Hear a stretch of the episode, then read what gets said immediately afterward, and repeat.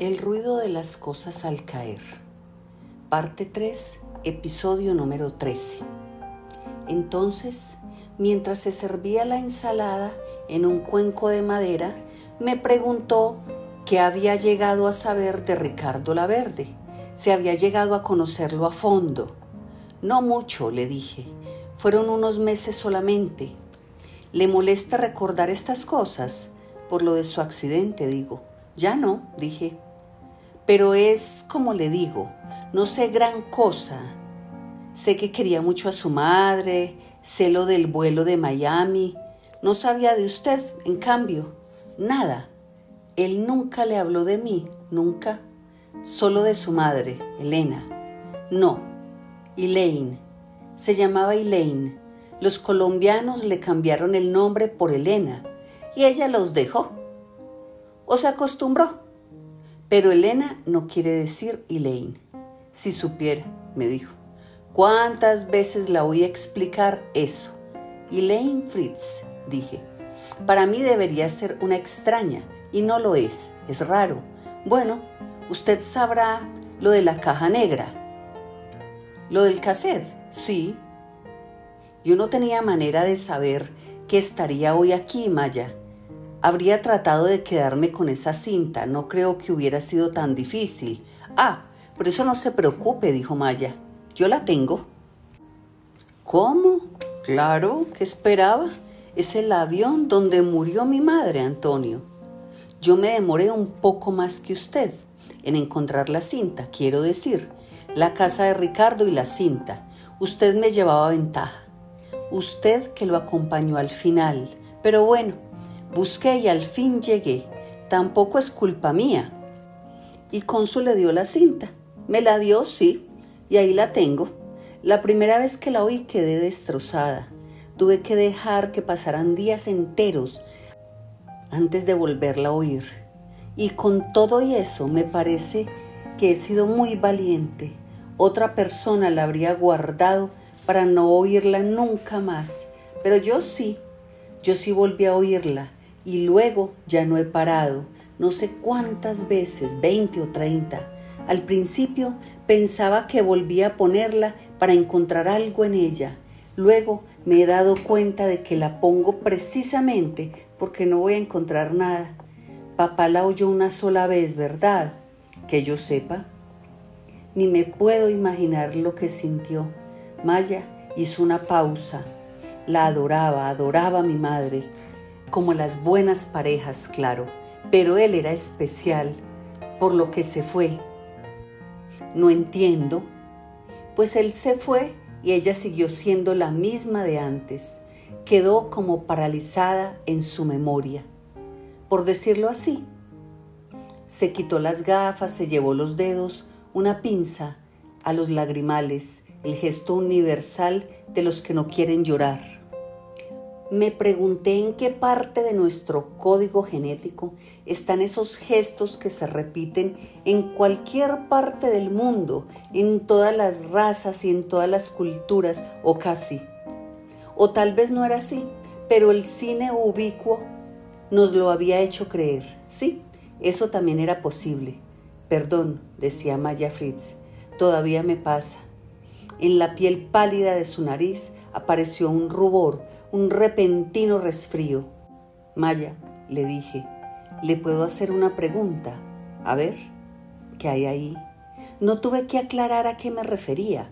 No miré la caja de mimbre al hablar, no la señalé de ninguna manera, ni siquiera con la boca, según suelen hacer algunos frunciendo los labios o moviendo la cabeza como un caballo. Maya Fritz, en cambio, miró hacia el otro lado de la mesa y me habló con la mirada fija en el puesto vacío. Bueno, es para eso que le pedí venir, dijo. A ver si puedo explicárselo bien. Hizo una pausa, rodeó el vaso de cerveza con los dedos, pero no llegó a llevárselo a su boca. Quiero que me hable de mi padre. Otra pausa. Perdón, eso ya lo dije. Una pausa más. Mire, yo no llegué a... Yo era muy pequeña cuando él... En fin, quiero, quiero que, me, que me hable de él, que lo haga con todo el detalle posible.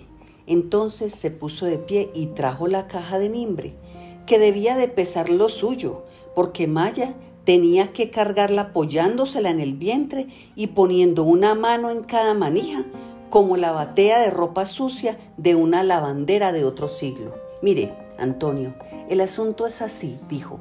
Esta caja está llena de cosas de mi padre, fotos, cartas que le escribieron, cartas que él escribió y que yo he recuperado.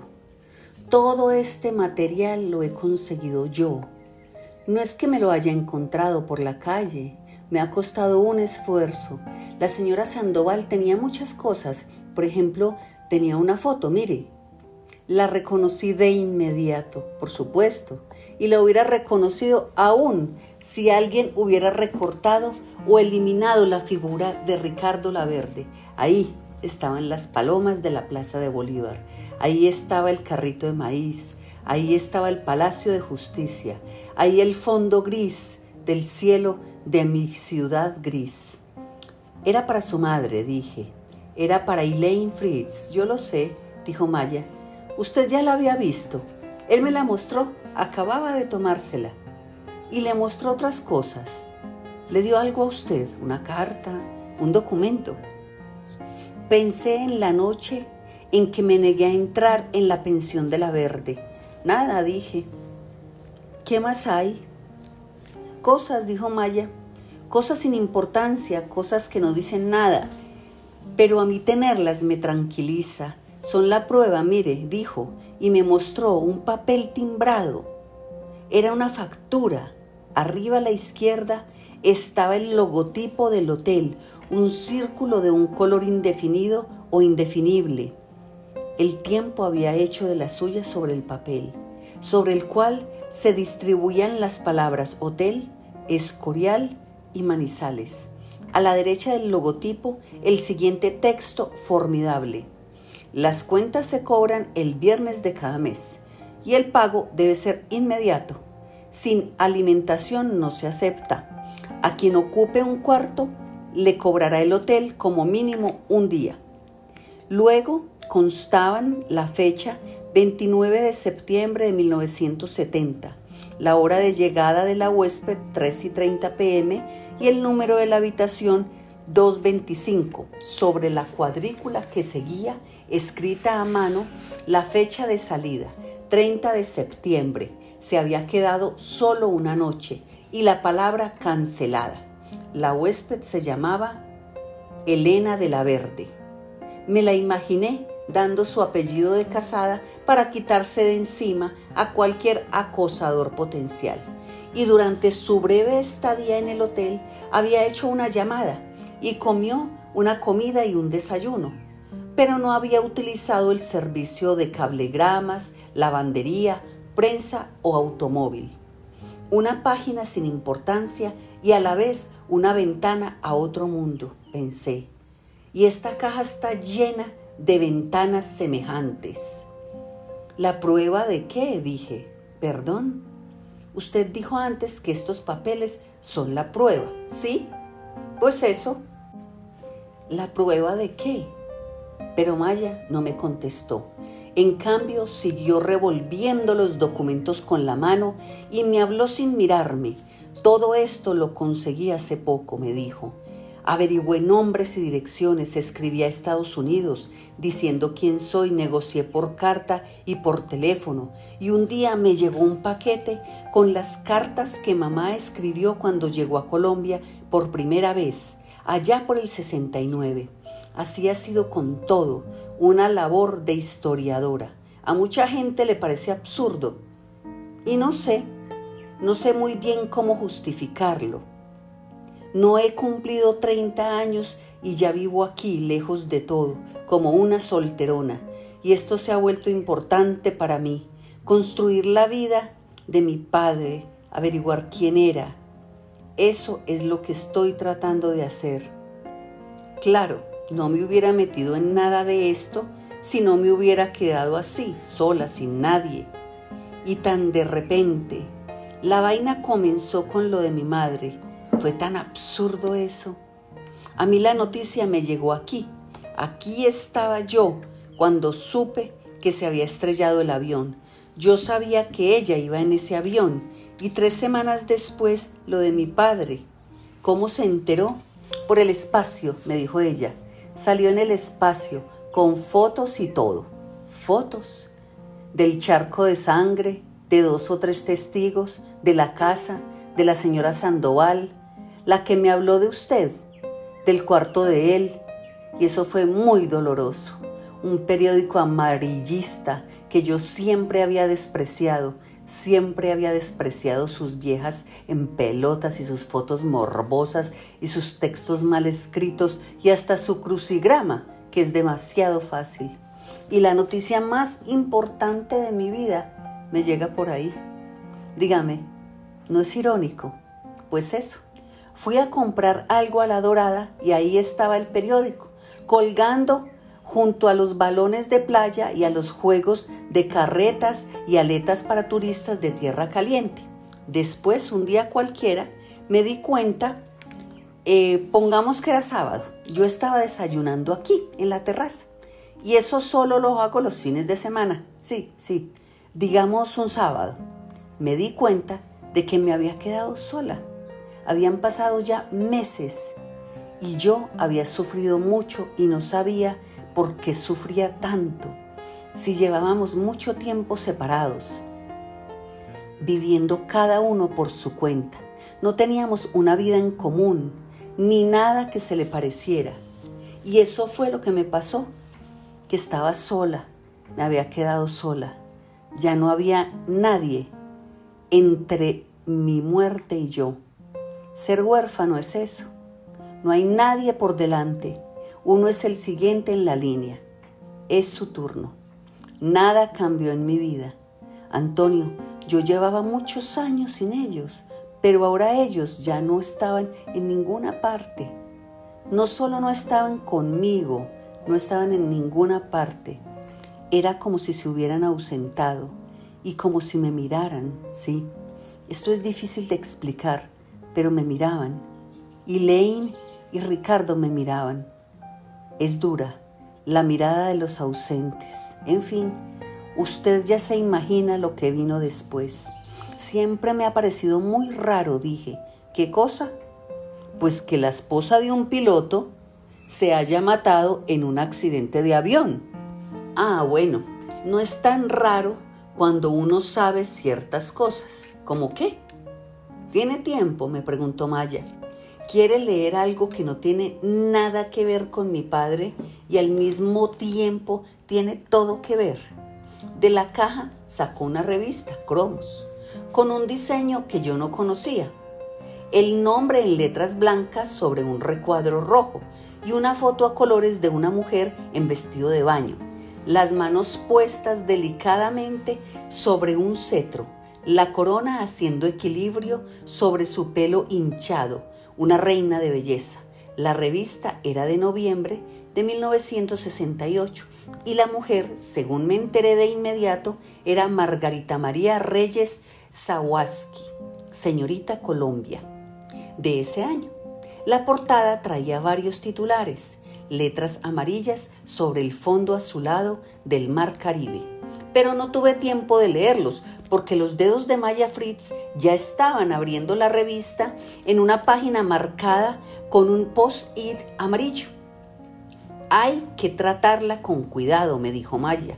El papel no dura nada en esta humedad. Yo no sé cómo ha aguantado tantos años este. Bueno, aquí está. La tragedia de Santa Ana.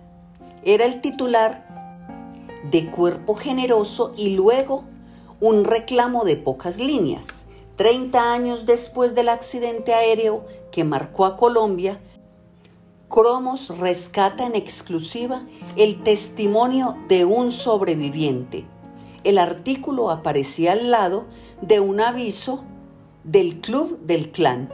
Y me pareció gracioso, porque varias veces había escuchado a mis padres hablar de ese programa de televisión una jovencita dibujada tocaba la guitarra sobre la leyenda Televisión Limitada, un mensaje dirigido a la juventud colombiana. Se jactaba el aviso. No está completo si no incluye el club del clan.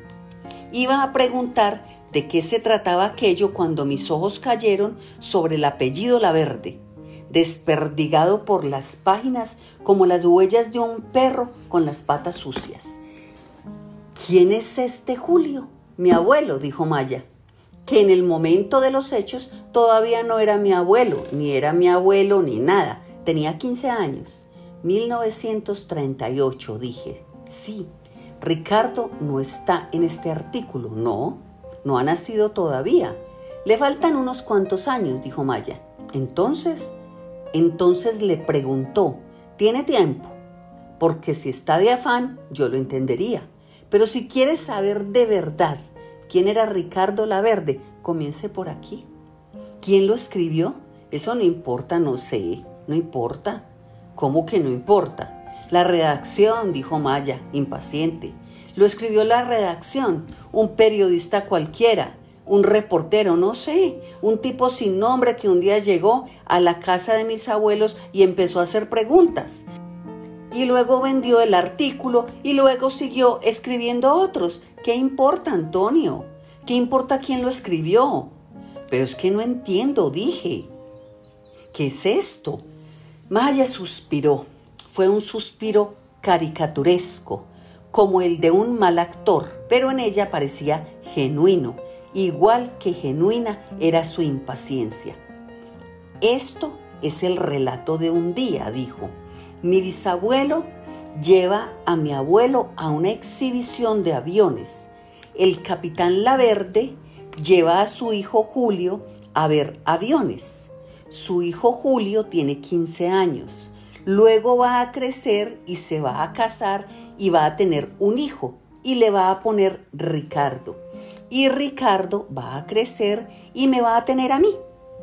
No sé qué es tan difícil de entender. Esto es el primer regalo que le hizo mi padre a mi madre, mucho antes de que se casaran. Yo lo leo ahora y entiendo muy bien qué cosa que le haya hecho este regalo.